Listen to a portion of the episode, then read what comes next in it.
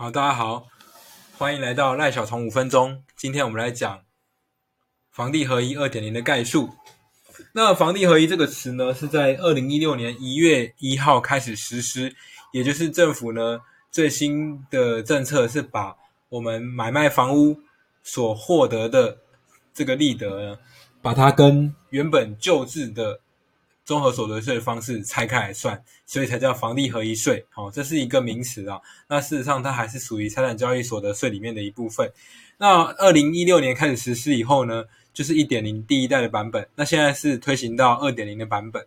那差异在哪里呢？就是说，我们之前讲到说，哈，如果是照过去的例子来说，你在二零一六年之后买卖的房子，二零一六年之后取得，你如果卖的时间点。往回推是在一年以内的话呢，你要缴四十五趴的利得税负。那一到两年呢是三十五趴，二到十年是二十趴，十年以上是十五趴。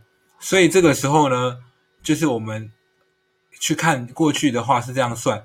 那从今年的立法院通过的版本，四月九号通过的这个案子来说，在未来七月一号以后，就是会把这个时间把它拉长。所以说，过去定义为超短期买卖的时间是一年以内，现在调整成两年。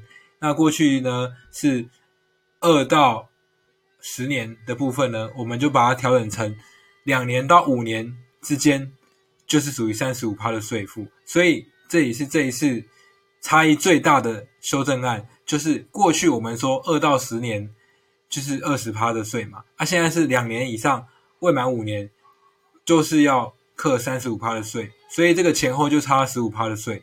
那也就是说，你如果赚一百万呢，原本只要缴二十万给政府，现在要缴到三十五万。好，这个概念。那十五趴以上是没有调整过的。所以这个时候呢，如果你是要持有短期买卖的投资的朋友，你就要注意了。未来你要花五年才办法适用二十趴的税负，不然就要缴到三十五趴的税负。好，那境内的部分是这样，那境外的部分呢，也是。它就是同步了，好啊，两年以内就是四十五趴，那在超过两年的话就三十五趴，好，就走到底这样子。好，那我们来看呢，这个法人比照的课税部分呢，就是也过去我们会讲说，你用公司来炒房，现在可能行不通了，因为政府一定要盯上，所以现在全部比照个人的方式，所以也是一样四十五趴。就是两年以内，哈啊，二到五年是三十五趴，之后的话就二十趴，这样去处理这样子。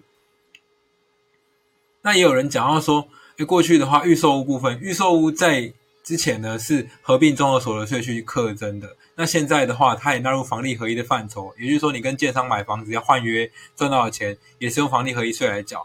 特别注意的是，如果你成屋以后，就要再加计那个时间。假设说我今天买的房子，好，我是。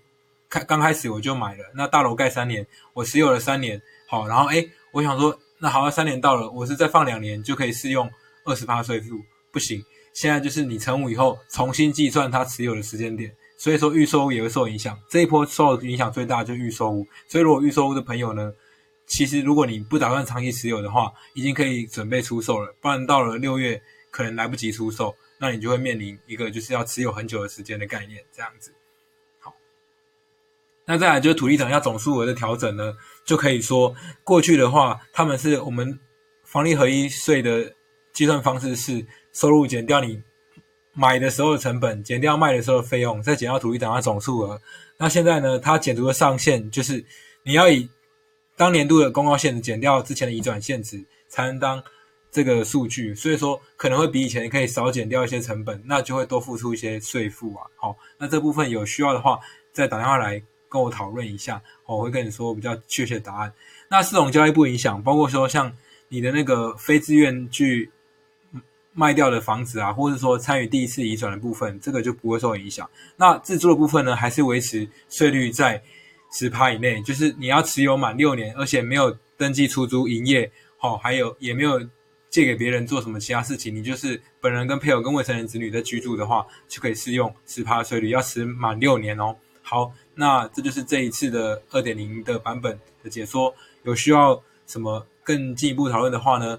欢迎在底下留言或是赖我。OK，谢谢大家，谢谢。